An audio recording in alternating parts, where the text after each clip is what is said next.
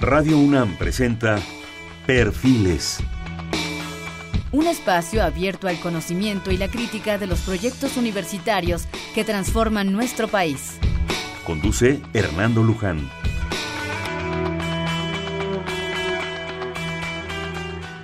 ¿Qué tal? ¿Cómo están? Buenas noches. Estamos en Perfiles nuevamente. Este es un espacio en donde conversar con las mujeres y los hombres que día a día forjan nuestra universidad. En esta ocasión tenemos el gusto de, estar aquí, de entrevistar a la doctora Sandra Elizabeth Rodil Posada. Ella es investigadora del Instituto de Investigaciones en Materiales de la UNAM.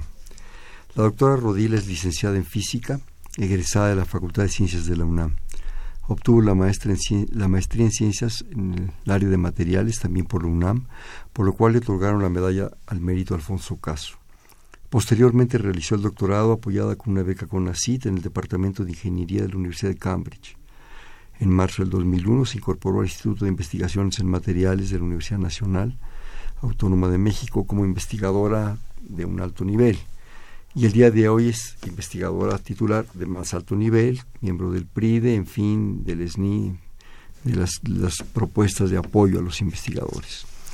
La doctora Rodil tiene un interés especial en la búsqueda de aplicaciones para materiales en forma de películas delgadas o recubrimientos, convencida de que son una buena alternativa para mejorar el funcionamiento de diferentes dispositivos, para lo cual ha desarrollado varios proyectos y establecido nuevos laboratorios para producir y evaluar diversos recubrimientos multifuncionales. En sus años de servicio en la UNAM, ¿qué les puedo decir? Ha graduado estudiantes de doctorado, de maestría, de licenciatura, eh, publicado 102 artículos en revistas indizadas, memorias, ha acumulado más de 2.500 citas por sus trabajos, ha colaborado en tareas de difusión, eh, tiene entre las distinciones por su labor como investigadora la medalla Sor Juana Inés de la Cruz, la medalla Fernando Alba, ambas otorgadas por la UNAM, así como el Newton Advanced Fellowship de 2016, otorgado por la Royal Society de Inglaterra. Sandra, bienvenida, qué bueno que estás con nosotros, bueno que nos acompañas y pues, nos vas a compartir tus, tus investigaciones. ¿Qué tal? Buenas noches. Eh, buenas noches a toda la audiencia y muchísimas gracias por la invitación. Es un honor para mí estar aquí, platicar lo que hacemos. Oye, Sandra, me comentabas que pues hace un poquito tiempo yo el Instituto de Investigaciones en Materiales cumplió 50 años. Sí, así es. Estamos, este, todo este año estamos celebrando lo que sería nuestro 50 aniversario en el instituto. El Instituto de Investigaciones en Materiales es un, eh, una institución que está muy comprometida con el desarrollo de materiales en muchísimas áreas, o sea, realmente cubrimos todas las áreas de materiales, polímeros, cerámicos, materiales para resolver problemas energéticos, para resolver problemas de contaminación ambiental, es decir, la diversidad de materiales que hacemos es enorme. Entonces, somos un grupo de físicos, químicos e ingenieros tratando de hacer esta ciencia que en realidad es multidisciplinaria, no podemos con una sola disciplina desarrollarla. Entonces trabajamos siempre en esa multidisciplina, ¿no? de tener de colaborar entre nosotros para desarrollar nuevos materiales. Eh, realmente se dicen 50 años, pero para un instituto de investigación es, es un periodo joven. Sí, somos de los institutos jóvenes, ¿no? En ese sentido. De los, y de los chiquitos, de los bebitos. Sí, y aún así creo que siempre hemos sido líder a nivel nacional, ¿no? Y es uno de los objetivos que perseguimos, seguir siendo líderes en el desarrollo de materiales en México. Este, los nuevos que han nacido han nacido después y con mucho del personal que ha sido formado dentro de nuestro posgrado. Entonces nosotros nos sentimos así como los papás ¿no? de, de materiales alrededor del país. ¿no? ¿Por qué se creó el Instituto de Investigaciones Materiales? ¿Cuál fue la visión? ¿Cuál fue la necesidad? ¿Qué pasó? Es como una rama de física aplicada que era necesario empezar a desarrollar un poquito ya en la multidisciplina. Si nos quedamos con la física pura sola, nos falta toda la química para poder realmente desarrollar materiales. Entonces yo creo que el, inicio vino por allí, vino por, con la idea de los superconductores, los materiales, propiedades de los materiales a bajas temperaturas, que ya se salían de la física convencional pura teórica, conceptual así fuerte. Entonces necesitaba más la aplicación y necesitaba el apoyo de la química para desarrollar los materiales. Entonces yo creo que desde ese momento se vio la necesidad de constituir un instituto aparte, ¿no? que este, en aquel entonces fue un laboratorio, posteriormente fue un centro de investigación, pero con la idea de que pudiéramos incorporar químicos al quehacer de los físicos. ¿no? Entonces, Ahorita me, llevaste a la nostalgia con los superconductores, ¿verdad? Era así como que el boom del momento de hace, pues ya, todas esas décadas, realmente se esperaban grandes cosas y se lograron grandes cosas pero eso yo creo que fue uno de los disparos, ¿verdad? Sí, sí, fue el disparo para esto. Recuerdo, eh, si, no corrígeme, otra cosa muy importante que creo que generaron ustedes el Sinalco. Sí, exactamente. La, la otra parte importante que desde los inicios el instituto hizo fue la metalurgia.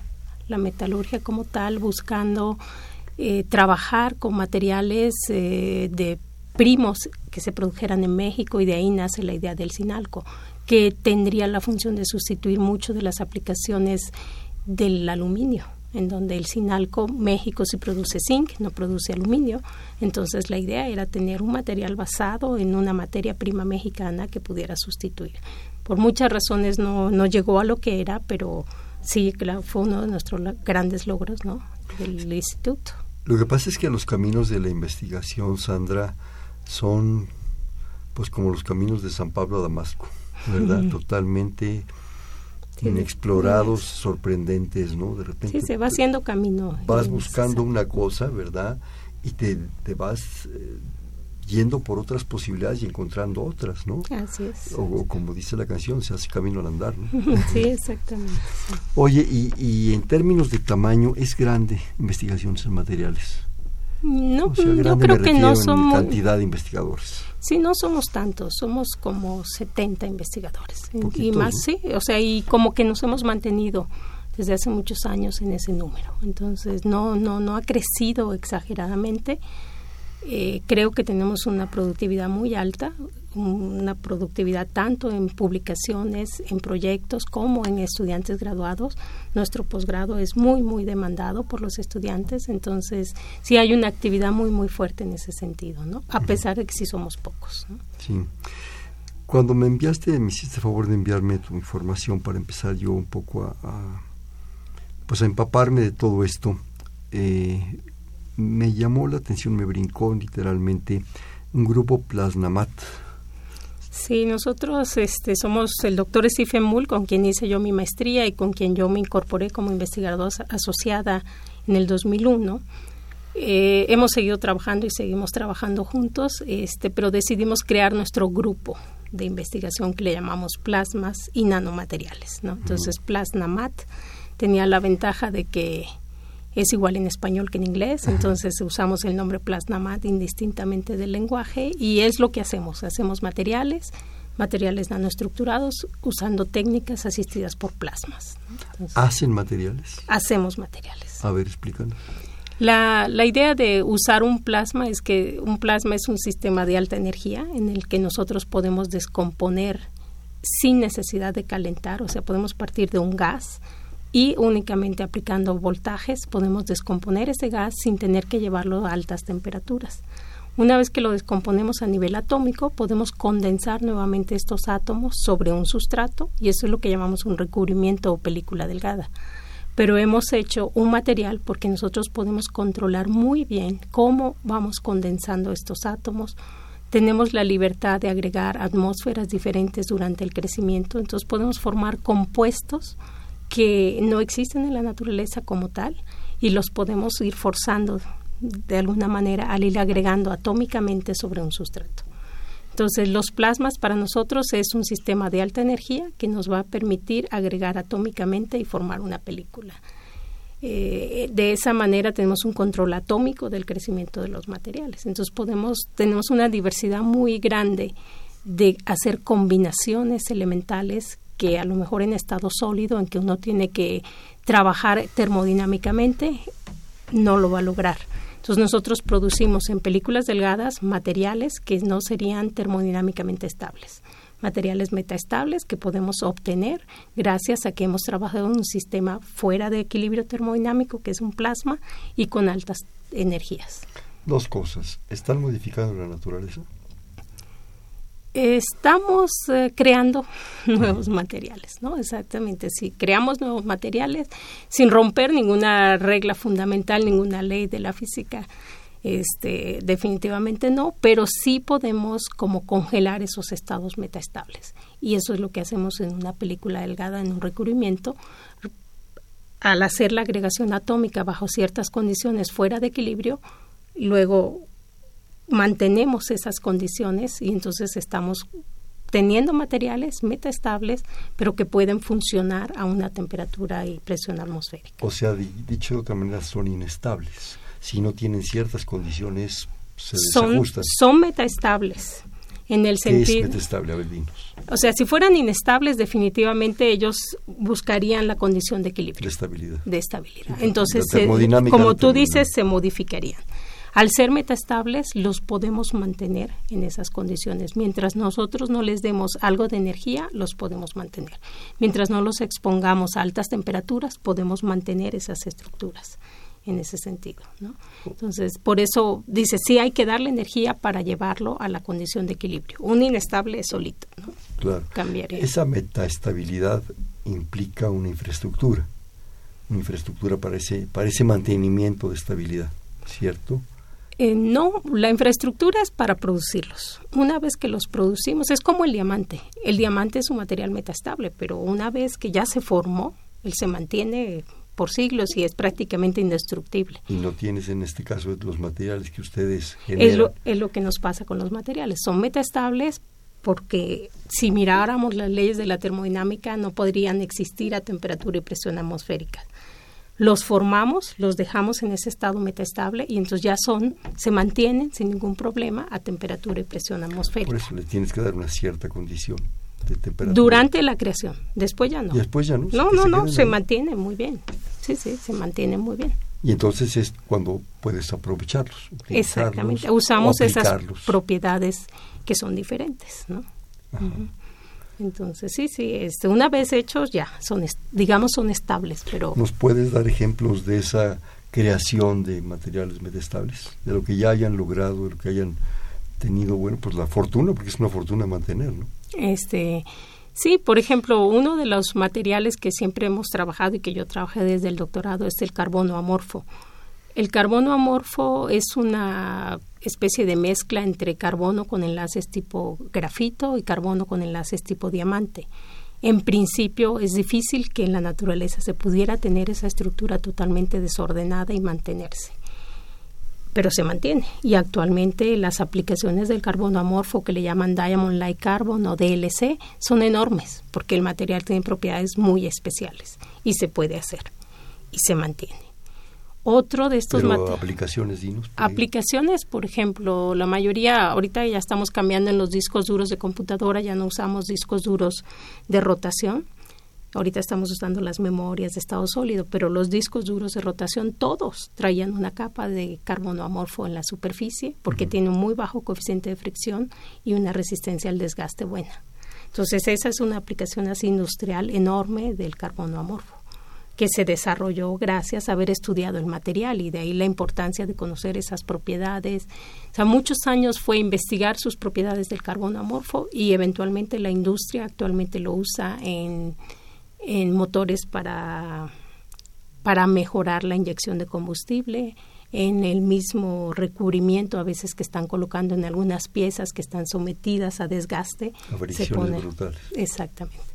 Entonces, para mejorar eficiencia de motores, todos los de la Fórmula 1 prácticamente van a traer películas de carbono amorfo. En van a traer. Traen, traen. Mm. Muchísimos de ellos traen ya películas de carbono amorfo en diferentes lugares. ¿no? Entonces, esa es una de las materiales que serían metaestables. Termodinámicamente no los podríamos tener, pero los tenemos y una vez hechos por estas técnicas asistidas por plasmas que los utilizamos. Y dices que los discos duros ya se desechó, digamos, ya se superó. Todavía hay discos duros, pero la tecnología está cambiando a, los discos duros que ahora llamamos de estado sólido, que es otro concepto por ahí. Que es otra forma de generar materiales. Es, son otro tipo de materiales. Y ahí no has estado tú metida. Todavía en esos no. en esos no. Pero bueno, cuando me, le, comentábamos a nuestro público eh, que nos hiciste favor de enviarnos tus, informaciones y especialmente enfatizaste en tres grandes áreas, digamos, de investigación que comentábamos que sería importante, aunque sea bueno en la medida del tiempo nos permita eh, tratar, que tú nos platicaras. Eh, ¿Qué tal si empezamos con los recubrimientos biocompatibles? Biocompatibles. Sí, eso fue un tema muy bonito, por lo mismo de que mi formación en el doctorado había sido sobre el carbono amorfo. Cuando yo llegué aquí a México, justamente dentro del grupo de odontología. Después de tu, de tu doctorado. después del doctorado, llego aquí a México y en el grupo de odontología, donde trabajan materiales para aplicaciones dentales, tenían la curiosidad de averiguar si habría algún recubrimiento que pudiéramos usar para implantes dentales.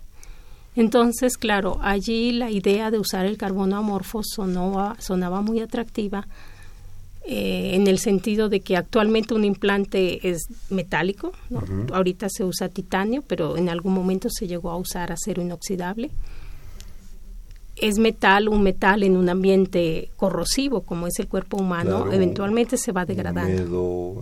Sí, con altas concentración de sales, pHs que cambian. Lleno de bichitos también. Además, sí, la alguna que otra cosa que se atora también por ahí. Exactamente. Todo eso hacía que, que, bueno, sí hay una preocupación de usar metales, ¿no? Entonces, si podemos poner un recubrimiento cerámico que es desde el punto de vista de la corrosión más estable, entonces podríamos mejorar esas propiedades de la superficie, de la interacción realmente con el cuerpo humano. Entonces empezamos a trabajar en los recubrimientos de carbono amorfo, toda la biología está basada en el carbono, entonces era el elemento como ideal para decir que quiero algo biocompatible, sería el elemento ideal. Empezamos a trabajar con carbono amorfo, hicimos, este fue un estudiante de doctorado, eh, hicimos todo el estudio de ver la biocompatibilidad y sobre todo la integración entre el implante y el hueso, porque ese es uno de los puntos críticos.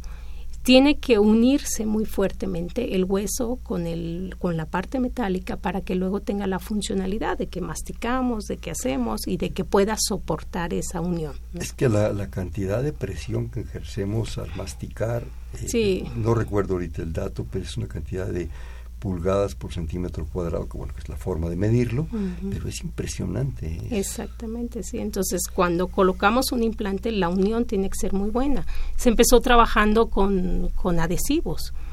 Posteriormente, el titanio es el que más ha funcionado porque el titanio se integra es el término que se utiliza, en que se hace una buena unión entre el metal y el hueso. Pero México no produce titanio, los implantes de titanio son bastante caros para pensarlos como que sea una solución eh, en salud pública. Entonces nosotros siempre... accesibilidad. Sí, siempre hicimos la propuesta de decir, bueno, hay que trabajar con un metal más económico, que a lo mejor sí se produzca en México, pero con un recubrimiento que pueda mejorar esa propiedad de biocompatibilidad. Entonces empezamos trabajando con el carbono amorfo. El carbono amorfo, la verdad, funciona muy bien eh, se os integra, es muy biocompatible, funciona bastante bien. Al fin también carbono, ¿no? Es carbono, sí, para el cuerpo humano de veras que no, no, no hay ningún tipo de rechazo, ¿no? absolutamente nada. Y lo difícil del carbono amorfo es hacer la adhesión de película de ese recubrimiento de carbono con el, con el metal que pusiéramos abajo, ya sea acero, lo que sea que pongamos abajo, la adhesión de la película al sustrato es muy difícil de lograr eso nos hizo un poquito repensar el, proyecto y buscar alguna otra solución.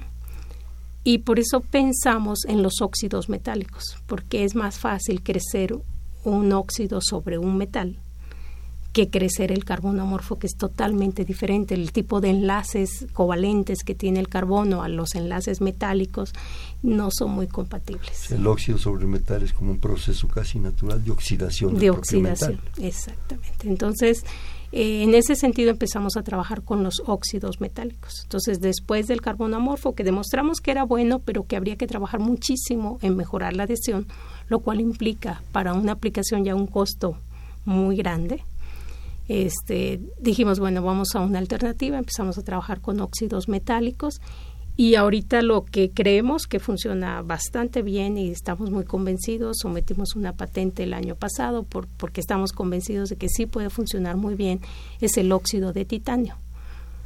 Que tiene sentido porque, claro, si titanio es el material que actualmente se usa porque ese óxido integra, y el titanio es un metal que se pasiva, que tiene de manera natural una capa de óxido, entonces es ese óxido el que le da las propiedades al titanio. Y le permite una adhesión más completa, digamos. Exactamente, le da la biocompatibilidad, resistencia a la corrosión, le da ese fenómeno de integración. Ese es el óxido de, del titanio. Entonces nosotros encontramos un método de crecer ese óxido de titanio sobre cualquier eh, superficie metálica y tener la misma respuesta, al menos hasta ahorita lo hemos hecho in vitro, que tiene el titanio. Entonces podríamos pensar que si ya podemos hacer tal vez un implante en el que no tengamos que usar titanio como el material en bulto, simplemente poner óxido de titanio en la superficie.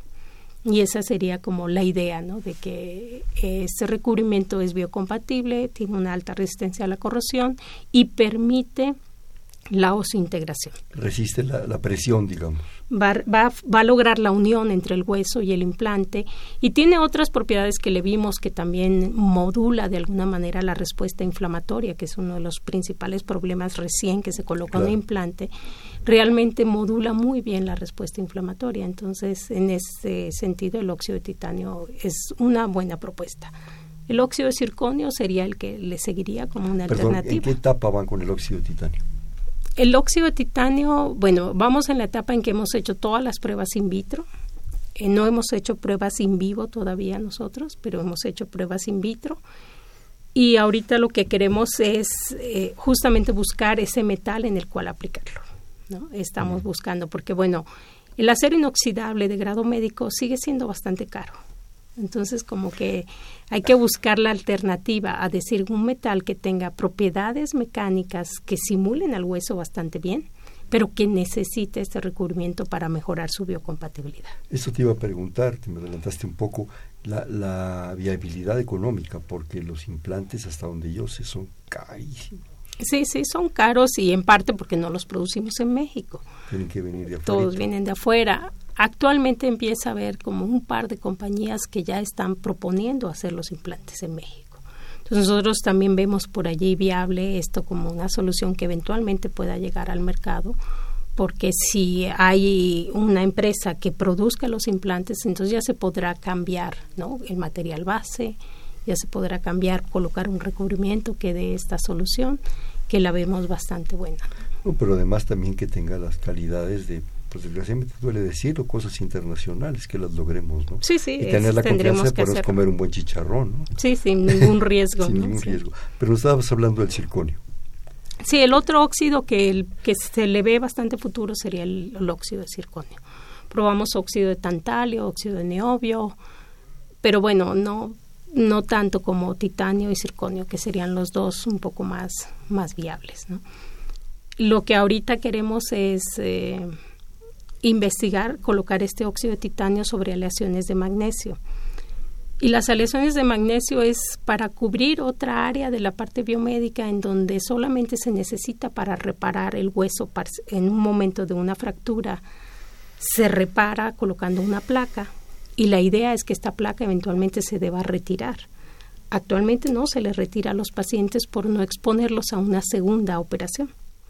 Pero esto no es una solución, por ejemplo, en niños, en donde el cuerpo todavía está en desarrollo, los huesos están creciendo y esa placa limitaría el crecimiento del hueso. Entonces, ahorita queremos trabajar aleaciones de magnesio porque estas son aleaciones metálicas que se degradan. Entonces, eventualmente, después de un tiempo, el, el metal va a degradarse totalmente después de que la fractura se haya curado. El problema que todavía hay es que no se ha encontrado empatar la velocidad de degradación del magnesio con la velocidad de regeneración del hueso. Todavía se degrada demasiado rápido el magnesio y necesitamos controlarlo. No usted genera, digamos, toda la eficiencia del hueso. Exactamente, todavía el hueso no se ha soldado, como decimos, o curado totalmente y el magnesio ya se degradó. Entonces, allí la propuesta es usar estos mismos recubrimientos que van a retardar exactamente esta degradación del magnesio, dando, tratando de ajustar los tiempos entre degradación y regeneración del hueso. Te cuento una anécdota. Un gran amigo, si me está escuchando, le mando un saludo, el doctor Miguel Aguilar Casas. Ya se jubiló. Él estaba en actividades deportivas de la UNAM. Se dedicó a cuestiones de, de, terapias y todo esto, de cosas deportivas, de la medicina deportiva. Fue de los, podríamos decir, iniciadores. Y fue alumno, no sé si has escuchado, de un gran, gran, gran médico dedicado a cuestiones de fracturas y de lesiones, el doctor Velasco Simbrón. El doctor Velasco Simbrón es de los años, creo que 30, 40. Miguel fue su alumno. Y un día contaba Miguel que llegó a su, pues, su consultorio, porque además tenía su consultorio privado, un señor ya grande, bastante grande, que decía que, pues, que traía una molestia en una pierna, que se había fracturado hacía mucho y que el doctor Velasco Simbrón se la había curado, condiciones muy extrañas. Resulta que fue un poco como en el campo, en una cosa así, no, recuerdo bien la anécdota, desgraciadamente.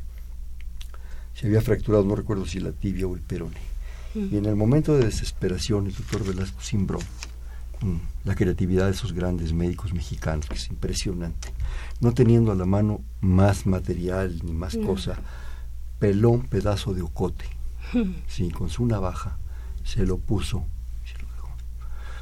Pasó el tiempo, aquello cicatrizó y el ocote se integró al hueso. Mm, ocote decir que tiene, pues no sé, tiene resinas y tiene cosas así. Pues. Claro, 25, 30, 40 años después le daba un poco de molestia. Pero este, cuando vio la radiografía Miguel, dijo, ¿qué tiene aquí? Pues es un pedazo de ocote. Claro. La naturaleza nos da sorpresas de repente. Sí, sí, la naturaleza hace mucho por nosotros en ese sentido. Oye, Sandra, ¿me permites hacer un, corte de estación, por favor? Estamos en Perfiles, un espacio en donde conversar con las mujeres y los hombres que día a día forjan nuestra universidad. Estamos con la doctora Sandra Elisa Rodil Posada, investigadora del Instituto de Investigaciones en Materiales de la UNAM, en el 55 36 89 89. Le repito, 55 36 89 89.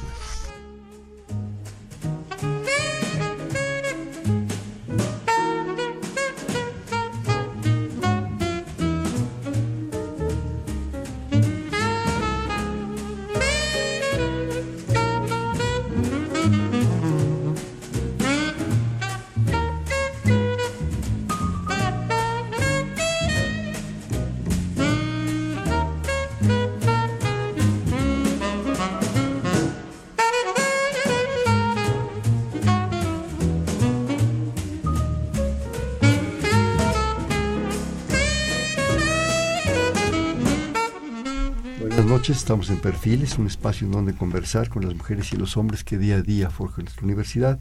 Estamos comentando que estamos platicando de cosas sorprendentes, de materiales sorprendentes, con la doctora Sandra Rodil Posada del Instituto de Investigaciones en Materiales de la UNAM. Estamos con ustedes en el 5536 8989, les repito, 5536 8989. Otra de tus investigaciones, aquí me la, me la marcas, es recubrimientos basados en compuestos de bismuto. A ver, platícanos. Bueno, esto es, al principio les comenté que eh, en el instituto parte de la metalurgia se había centrado en esa idea de usar materias primas mexicanas. ¿no? Y el bismuto exactamente es lo que es, es un elemento que nosotros producimos en grandes cantidades. Es, en aquel entonces, cuando empecé esta investigación, sería 2009, era el segundo productor mundial. Actualmente es el tercer productor mundial de bismuto. Y entonces lo que hicimos fue plantear un proyecto alrededor de esa idea. Vamos a buscar aplicaciones que sean relacionadas con nanoestructuras basadas en bismuto. La idea no fue necesariamente eso, toda mía, la idea fue realmente toda una colaboración que hubo con la comunidad europea, un conjunto de proyectos que se englobaron dentro de esta temática, de esa temática de dar valor agregado a productos mineros. Se manejó así, podrían ser mineros mexicanos o mineros de Europa, de cualquier lado, iba a ser un proyecto de colaboración cuando nos dimos a la tarea de buscarlo, pues casi todo el mundo se fue por la plata, porque México es productor de plata y la plata, sí. Nuestro barro es una plata, diría López Velarde. Exactamente. Entonces buscaron muchas aplicaciones de la plata. Yo decidí que sería más eh, conveniente el bismuto porque el bismuto no tiene un alto valor en el mercado. Producimos mucho, lo vendemos como materia prima, así bruto, totalmente, sin aplicaciones. Hay una sola compañía en México que definitivamente sí produce productos de la industria farmacéutica y química basados en bismuto. Tiene impacto internacional porque, claro, sí tiene muchos usos. ¿Una industria mexicana? Una industria ah, mexicana, sí, sí. Eso eh, realmente fue creado por un profesor de la Facultad de Química que vio ese nicho de oportunidades y lleva muchos años trabajando en esa industria. Y la idea, este, ellos también fueron parte del proyecto porque ellos se interesaron en decir, bueno, vamos a buscar otras aplicaciones de bismuto que tengan mayor valor agregado. Más allá de la farmacéutica. Más allá de la farmacéutica y productos químicos que son básicos nada más. Entonces empezamos con este proyecto, fue un proyecto muy grande en que participamos 19 instituciones. Ah, ¿Mexicanas o internacionales también? De las cuales había España, Francia, ah, Italia, Alemania, Irlanda, Reino Unido, eh, Colombia, Portugal y luego de México, pues todas las grandes instituciones, Investaf, la UAM, el ININ, este, la UNAM, obviamente, dos compañías pequeñas, esta que trabaja con Bismuto y otra compañía que hace recubrimientos aquí en México, este, centros de investigación con ACID como el CENAM y el CIO. Entonces fuimos muchísimas instituciones y todos nos dimos a esa tarea, buscar aplicaciones de, basadas en, bismuto, sobre todo en nanoestructuras, porque el tema era nanotecnología, nanociencias. Eh, lo que hicimos en el Instituto de Investigaciones de Materiales, uno de los temas que tomamos fue, dado que hacemos recubrimientos, películas delgadas, vamos a hacer estas películas delgadas de óxido de bismuto. Empezamos trabajando con óxido de bismuto que tiene unas propiedades muy interesantes. Es el material que tiene la mayor conductividad iónica. ¿Qué es eso? Platícanos. Quiere decir que puede transportar iones oxígeno, básicamente, ¿no? Que realmente... El mismo material. El mismo material, sí, si está en una atmósfera con oxígeno, él puede tener un transporte de carga que van a ser los iones de oxígeno pasando dentro de sus sitios vacíos que tiene la estructura. O sea, van circulando a través de... Sí, se da una corriente eléctrica, pero basada en iones de oxígeno. La ventaja que tienen estos eh, tipos de materiales conductores iónicos es que pueden servir para sensores de gases, mm, muy sensibles a la atmósfera, entonces pueden ser sensores de gases. Pero la otra ventaja más importante es para cuestiones energéticas. Las celdas de combustible que están trabajando eh, en estado sólido, que lo que sería tomar aire, tomar hidrógeno, tomar oxígeno, recombinar este hidrógeno-oxígeno, es una reacción exotérmica, produce energía. Entonces la celda de combustible está basado en eso, pero necesita tener un electrolito sólido, necesita tener este material que conduzca el oxígeno. Entonces, usar el óxido de bismuto. Que lleve el oxígeno a la reacción. Lo lleva a. Si haz de cuenta, tenemos que introducir hidrógeno, oxígeno separado y eventualmente lo va a conducir a que se dé la reacción y así se produce una gran cantidad de energía. Necesitas ese conductor para que reaccione. Necesitamos el conductor para llevarlo a la zona de reacción. Eh, los conductores iónicos entonces cumplen esta, esta tarea. El óxido de bismuto es el mejor que hay en términos de ese valor de conductividad, pero la fase cristalina que tiene estas propiedades solo es estable a altas temperaturas, 730 grados. Y este, la ventaja que tenemos en películas delgadas, ya se los platiqué, podemos hacer estos materiales que no serían estables a bajas, a bajas temperaturas, los podemos hacer en forma de películas delgadas. Entonces, lo que hicimos es hacer las películas delgadas en esa fase cristalina de alta conductividad iónica. Y lo podemos hacer, se puede controlar a través de tener películas delgadas con granos nanométricos y logramos tener esa fase, se le llama la fase delta, y tenemos ese electrolito sólido en forma de película delgada. Entonces, la idea allí es tratar justamente de llevarlo a estas aplicaciones que irían en el campo energético. Teniendo ya la película, ya la conocemos, ya hemos estudiado todas sus propiedades, esa estabilidad térmica, porque bueno, lo formamos y lo podemos mantener a temperatura y presión atmosférica. Ahora la parte difícil es cómo aplicarlo entonces ya para una celda de combustible. Y en ese camino de la aplicación resulta que sí hay que calentarlo un poco. Lo primero que vimos es que, claro, si lo calentábamos, perdíamos la fase. Entonces, se dispersaba otra vez se iba a la fase estable a temperatura ambiente, que es la alfa, y perdíamos la fase de alta conductividad iónica. Entonces, bueno, hemos estado modificándolo ligeramente a través de hacerle un dopado con otros elementos para mantener esa ¿Qué estabilidad. Es un dopado? Un dopado es agregarle otro elemento, pero en pequeñas cantidades, que sustituya simplemente algunos de los átomos de bismuto. Para generar estabilidad. Sí, para impedir que se cambie la fase. Mm. ¿no? Entonces, prácticamente el otro átomo funciona como un sistema que va a impedir que aunque le demos temperatura no cambie la fase. podríamos decir. Algo así, exactamente. Esa es la idea. Si cambia la termodinámica del sistema al tener estas impurezas allí agregadas, y entonces podemos mantener la fase hasta 500, 600 grados y esto ya nos abre la puerta a las aplicaciones que estamos estás hablando de una ganancia de 150 grados prácticamente, de los 700 y pico, ¿no?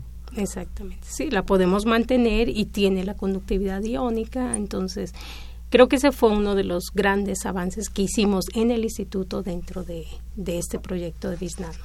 Aquí en, en, en, tus notas me hablas de que este óxido de bismuto eh, se buscan o se pretenden tres aplicaciones. ¿Cuáles son? Sí, una es esta, un conductor iónico que pueda funcionar para este para celdas de combustible. Serían microceldas. La idea es que con una celda de estas podemos sustituir una batería por una fuente de energía diminuta. Esa es la idea. En lugar de usar una batería que, que finalmente es desechable o que la recargamos, pero que... Una batería que te refieres a una pila. A una pila, sí, una pila común y corriente. Hacer una microcelda de combustible es tener un sistema que solo genera la energía, no necesita realmente este, estar recargándose ni mucho menos, sino que se le agrega, no se le agrega exactamente hidrógeno, oxígeno, se le puede agregar aire y algún otro gas. ¿Y con cuánta viabilidad de, existencia de, esta pila? Eh, bueno, eso es lo que habría que estudiar. Sí, pero más o menos que calculan ustedes la eficiencia es buena. La eficiencia es buena porque es una conversión de energía química a energía eléctrica directa. Entonces son de los sistemas energéticos más eficientes que hay. Eh, la parte difícil siempre ha sido la estabilidad a largo plazo y eso hablaría del tiempo de vida, ¿no? De, la durabilidad. De la durabilidad. Eso es algo que todavía no, no sabríamos, ¿no? no hemos llegado hasta allá. Ni a calcularle aproximadamente. Ahorita hemos producido el material, sabemos que lo tenemos estable, sabemos que tiene las propiedades de conductividad iónica y ahora hay que armar el dispositivo. Entonces todavía nos falta. Ahora ya ahí viene lo bueno. Exactamente, ahí necesitamos ingenieros que nos ayuden. Y este, la otra aplicación importante que, que, también hemos trabajado bastante con la doctora Montserrat Bizarro de ahí del instituto es las propiedades fotocatalíticas. Y la fotocatálisis lo que queremos hacer es limpieza de agua, de aguas contaminadas a través de utilizar la energía solar y que las moléculas orgánicas se puedan descomponer como una reacción de oxidación-reducción con el semiconductor que sería el óxido de bismuto. ¿Limpiar agua significa purificarlas? Significa purificar exactamente. Este, lo que hacemos es, sobre todo a nivel de moléculas orgánicas, ¿no? O sea, las pruebas que hacemos es a nivel de cualquier molécula orgánica, pueden ser colorantes, pueden ser farmacéuticos, pueden ser pesticidas. Residuos orgánicos, humanos, eh, animales. El residuo no, a nivel de moléculas, mm. ¿no? Entonces, a nivel de químicos en ese sentido, ¿no? A nivel de lo que el, mucho de la industria desecha. Pero sería un gran avance, imagínate, todas esas... Eh, inyecciones de la industria en Sí, sí, por ejemplo, la industria textil, que en México es muy fuerte, eh, pues los colorantes. La minera. La minera también, la minera, lo que pasa es que la minera tiene otra problemática que son los metales pesados y residuos de metales pesados. Pero este, pero aquí digamos fotocatálisis lo trabajamos más para degradación de moléculas orgánicas. Entonces toda la molécula que viene de la industria química podría ser degradada eventualmente por un proceso de fotocatálisis lo que se hace es acoplar un sistema de fotocatálisis con un sistema de filtrado, por ejemplo, para metales pesados. Entonces, a nivel de limpieza total de agua, un solo sistema no funciona. Necesitas acoplar diferentes tipos, ¿no? Entonces, para por ahí diferentes situaciones. Exactamente. Pero esto de la fotocatálisis, el óxido de bismuto nos ha funcionado bastante bien porque además es activo en el visible. El otro material típico de fotocatálisis es el óxido de titanio, pero no es activo en el visible. Nuestra irradiación solar solo contiene un 4% de radiación ultravioleta y el titanio solo trabaja, el óxido de titanio, con ese 4%. Pero si tenemos un material que sea activo con luz visible, entonces toda la energía del sol se puede utilizar realmente para estos procesos fotocatalíticos. Entonces hemos estado trabajando con óxido bismuto y todo un conjunto, una familia de óxidos ternarios basados en bismuto, ¿no? Para tratar de mejorar esa eficiencia de la, de la fotocatálisis. ¿En qué etapa van estas, estas tres posibilidades? O sea, van avanzadas, eh, todavía les, les, cuelga un poquito. ¿Cómo, cómo, Creo que una de las cosas que reconocemos y que sabemos que nos cuesta trabajo es llevar las investigaciones más allá del desarrollo del material, llevarlo al dispositivo. ahí tenemos como un abismo que no hemos todavía aprendido a, a superar, a cómo, cómo manejarlo. Entonces tenemos a veces los materiales muy bien caracterizados, el material puede funcionar y nos falta la siguiente parte que sería, bueno, ahora necesito montar esto dentro de un dispositivo que me pruebe la función de estos materiales. Este, eso es algo en lo que estamos un poquito atorados y que, bueno, yo creo que sí es uno de los objetivos del instituto, que si queremos encontrar esos mecanismos de hacerlo, que tienen que ser a lo mejor a través de colaboraciones, pero este, pero que todavía no los tenemos. Entonces, digamos, desde el punto de vista de la ciencia básica aplicada, de probar el material y ver que el material funciona para lo que lo queremos, vamos bien. De ahí a hacer el dispositivo y poder probar su eficiencia real, eso nos faltaría. ¿Te parece que retomemos esto después? Porque creo que es muy interesante y más bien platiquemos en lo que el tiempo nos permita de la tercera propuesta que es recubrimientos para aplicaciones mecánicas y tribológicas. Sí. Primero dinos qué es tribológico. Sí, la tribología es la ciencia que estudia el rozamiento de dos cuerpos, o sea, dos cuerpos que se están rozando. Eso es lo que estudia la tribología, todos los fenómenos que están ahí involucrados. fricción, digamos. Básicamente son dos fenómenos. La fricción, definitivamente es uno de ellos, y el otro es el desgaste como consecuencia de ese rozamiento. Entonces, este, allí la, la, idea es que la tribología es una de las áreas nuevas que queremos que se desarrollen en el Instituto de Investigaciones en Materiales. Es una ciencia, digamos, que se desarrolló después de la Segunda Guerra Mundial como tal, como ciencia. Este, sería entonces donde empieza su desarrollo y donde se ve la, la necesidad de mejorar cualquier pieza que esté en movimiento, porque tenemos un desperdicio de energía enorme. Si nosotros pensamos en nuestros automóviles, alrededor del 30% del combustible que le ponemos lo desperdiciamos por los fenómenos asociados a la fricción. En el caso de los de los eh, automóviles, de del los transportes. Del transporte común y corriente. Eh, pueden ser. Entonces, esto implica eh, gasto de combustible innecesario y contaminación ambiental. Entonces, actualmente la tribología ha tomado esa, ese auge, el darnos cuenta de que resolver los problemas de tribología no solamente es por alargar el tiempo de vida de nuestra componente mecánica, es que también nos ahorra energía. Eficiencia.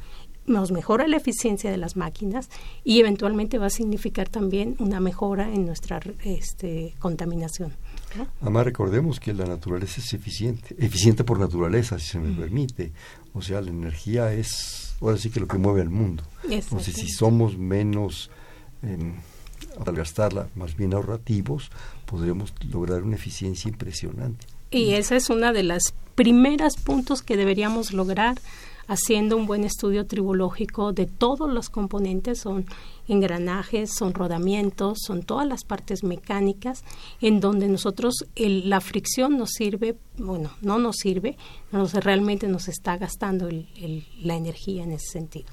Hay otras cosas en que la fricción es requerida, ¿no? En el freno del coche yo quiero fricción, entonces hay fricción productiva y fricción no productiva. Esa fricción no productiva se puede mejorar y está demostrado que buscando un buen sistema tribológico, dos superficies que tengan las mejores propiedades entre sí, se pueda mejorar.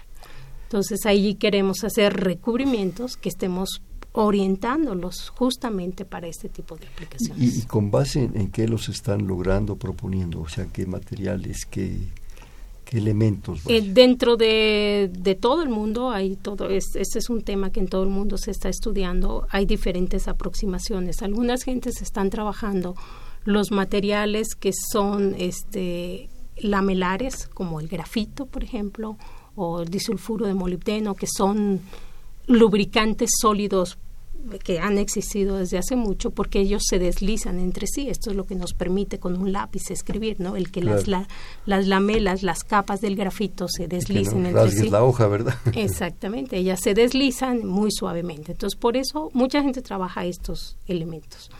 Nosotros, como tenemos ya algo de experiencia con los óxidos metálicos, estamos trabajando en algunos óxidos metálicos. Los óxidos metálicos, algunos de ellos tienen esa propiedad de que cuando se calientan, cuando se llevan a altas temperaturas, lo cual ocurre durante el rozamiento, su coeficiente de fricción disminuye. Entonces, lo que queremos es tener un óxido metálico que de por sí ya tiene esa propiedad de que a altas temperaturas tiene un bajo coeficiente de fricción, pero que normalmente tiene una dureza muy baja. Entonces queremos mejorar la dureza de los óxidos metálicos para darle más resistencia al desgaste. Más Exacto, alargar el tiempo de vida y el coeficiente de fricción va a disminuir justamente porque esos óxidos tienen esas propiedades de por sí. Pero tenemos que mejorar su dureza.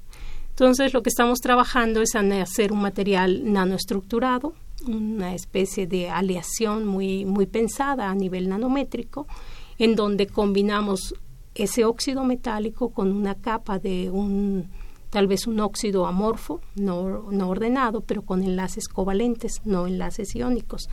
Y esta combinación de estos dos tipos de enlaces va a impedir que se deforme y esto implica que la dureza aumenta. ¿Y en qué etapa van aquí, Sandra? Aquí hemos eh, encontrado dos combinaciones que nos funcionan bastante bien, al menos desde el punto de vista de que sí podemos mejorar la dureza bastante bien, duplicamos o hasta triplicamos la dureza de estos óxidos metálicos. Y este y lo hemos probado para las cuestiones digamos en laboratorio para tribología. Hemos probado cómo se desgasta, cuál es el coeficiente de fricción, funcionan bastante bien. Y de allí a qué tanta aplicación tengan pues tendríamos que, que buscarle todavía porque este no no sabemos todavía. Bueno, oye, ¿me permites? Nos llegan aquí un par de, participaciones de nuestro público. Nos habla el señor Fernando González Valadez, de la delegación Miguel Hidalgo. Fíjate lo que dice, me encantó. Dice, soy el nieto del doctor Velasco Simbrón ah. y me dio mucho gusto escuchar esta anécdota del implante de ocote en el hueso fracturado, ya que ni yo la conocía. Lo felicito por su excelente memoria. No, más bien felicito a su abuelo, qué maravilla de ingenio, de, capacidad, de improvisación, pero para la improvisación eh, y para la imaginación se necesita mucho conocimiento. Einstein en su gran, en sus grandes momentos, tú lo has de saber, decía que la imaginación es más importante que el conocimiento. Sí, pero ya Einstein ya, tenía un background. Ya, había caminado, ¿no? Y bueno, esta anécdota a mí me la contó el doctor Aguilar Casas. Ah, muy bien. Y, realmente él mismo se sorprendía de, su maestro que le había, que le había eh, platicado, comentado esto. Bueno, muchísimas gracias. También nos habla la señora de San Román desde Toluca te felicita, felicita a la doctora. Muchas gracias. Y, comenta varias cosas. ¿En dónde podríamos conocer todas las actividades que están haciendo? En el instituto, ¿no? Sí, claro. El instituto tiene las puertas abiertas siempre para quien nos quiera visitar y yo con mucho gusto también estaría allí este, para contestar cualquier duda que tengan quieran preguntarnos. Como en otras ocasiones, señora San Román, es meterse a la página de la UNAM, es muy fácil, y ahí busca usted Instituto de Investigaciones en Materiales y sale todo un despliegue ya específicamente del instituto. Y ahí vienen los investigadores. Sí, y el nombre de Plasnamat como tal, como grupo Plasnamat, también si lo buscan, aparece una página que tenemos en donde platicamos exactamente de lo que hacemos en el grupo. Recuerde, grupo Plasnamat. Bueno, también comenta, muy interesante que investiguen con los materiales que hay en el país, pues ahora sí que hay que consumir lo que México produce, ¿verdad? Y comenta también, la doctora y su equipo se sienten apoyados económicamente en sus investigaciones de aquí para el futuro, esto a raíz de la marcha del domingo. Eh, antes de darte la palabra, ahora sí que la señora de San Román me la quito a mí, sí, sí. porque comentaste hace un momentito y dije que lo iba a retomar, que están las cosas en fase de desarrollo pero falta el dispositivo. se están logrando cosas, según nos das a entender.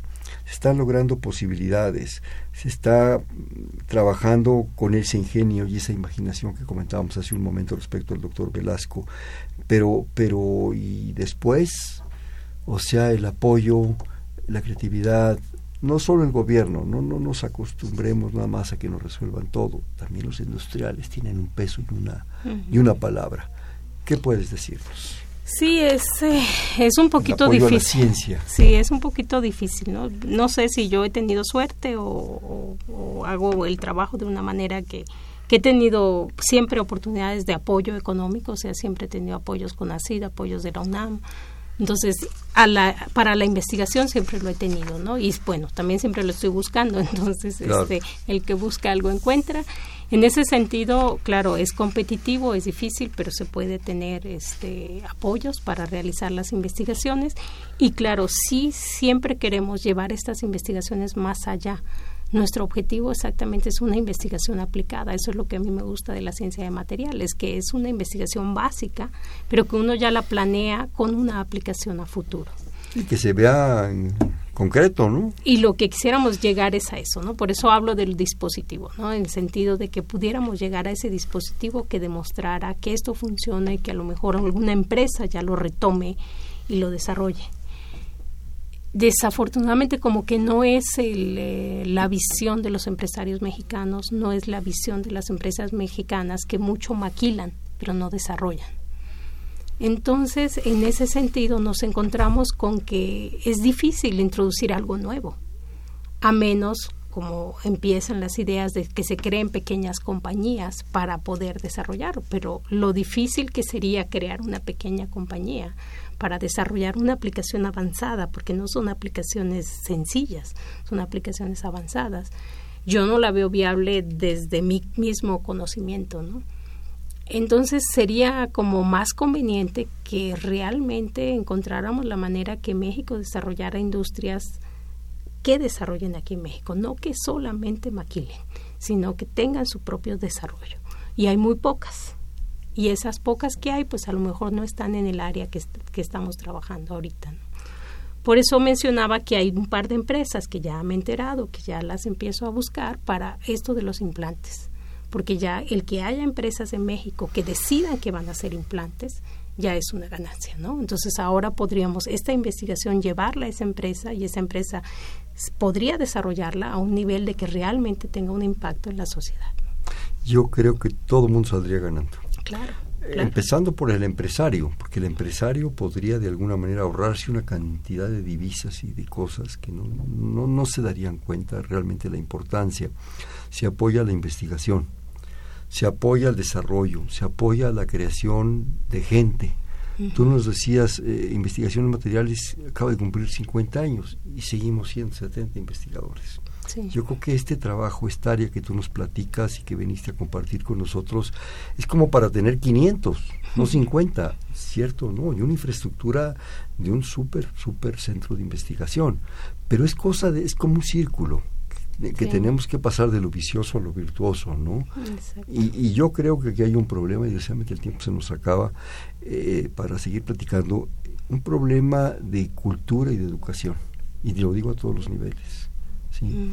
Desde nosotros, el público general, el público común y corriente que andamos caminando en las banquetas, de entender esto, del gobierno, de generar otras opciones y no nada más soltar recursos, a veces buenos, a veces malos, como tú dices, o a veces limitados según sean las situaciones, y no pasar de ahí. Y por otro lado también necesitamos que el empresario, la gente que puede invertir, pues invierta. Sí, sí, necesitamos esa parte de, de innovar en nuestro país para innovación, que la ciencia se produzca. Sí, generar patentes eficientes, todo esto, y todo el mundo saldría ganando. ¿Alguna breve conclusión, Sandra? Nos quedan desgraciadamente ya se nos fue. ya se nos fue el tiempo. No, pero pues me dio mucho gusto poder venir y platicar de lo que estamos haciendo. Es algo que hacemos con mucho gusto. Obviamente no soy yo, es un grupo de estudiantes muy grande que, que tengo y que han sido realmente siempre maravilloso, siempre han estado muy comprometidos con sus proyectos y yo nada más soy la guía que estoy allí, pero ellos trabajan de una manera fantástica y son esa nueva generación que estamos formando y que queremos que encuentren trabajo y que queremos que tengan oportunidades de desarrollarse más allá, ¿no? Entonces va de la mano de lo que decimos, ¿no? Ojalá nuestro país siga creciendo y no deje escapar estas este, grandes estudiantes que estamos formando y que de repente no encuentran un trabajo, ¿no? Este, vamos a jugar lo que siempre jugamos, un bote pronto. Digo una palabra, me dices inmediatamente la que se te venga a la mente. ¿Sí? Ah, bueno. Investigación. Pues imaginación. Ciencia. Ciencia es conocimiento. Materiales. Las aplicaciones. Los óxidos. Los óxidos. Muchas, muchas posibilidades, pero bastante complejos. Materiales complejos. Las capas mono, mono, monomoleculares. Ah, esas están difíciles. esas están difíciles. Eh, la UNAM. La UNAM es una gran institución que, que nos rebasa a veces en, en, tamaño, ¿no? Pero es una gran institución. ¿Y México? México yo creo que tiene muchas oportunidades este, si empezamos a usar los recursos para lo que es. ¿no? ¿Y quién es Para Sandra? lo que debemos. ¿Quién es Sandra? Yo soy pues una madre, nada más. es una madre comprometida. Y una gran investigadora. Muchísimas gracias. Este, bueno, este fue Perfil, es un espacio en donde conversar con las mujeres y los hombres que día a día forjan nuestra universidad. Estuvo con nosotros del Instituto de Investigaciones en Materiales la doctora Sandra Elizabeth Rodil Posada. Sandra, muchísimas gracias. Muchísimas gracias. Buenas noches. En la coordinación, la, doctora Silvia Torres. En la producción, Mariana del Carmen Malagón Silva. En los controles, Humberto Sánchez Castrejón. En la conducción, Hernando Luján. La próxima semana no tenemos programa, es un día feriado, pero nos vemos en 15 días. Este fue Perfiles, un espacio en donde conversar con las mujeres y los hombres que día a día forjan nuestra universidad. Gracias. Buenas noches. Perfiles, un programa de Radio UNAM.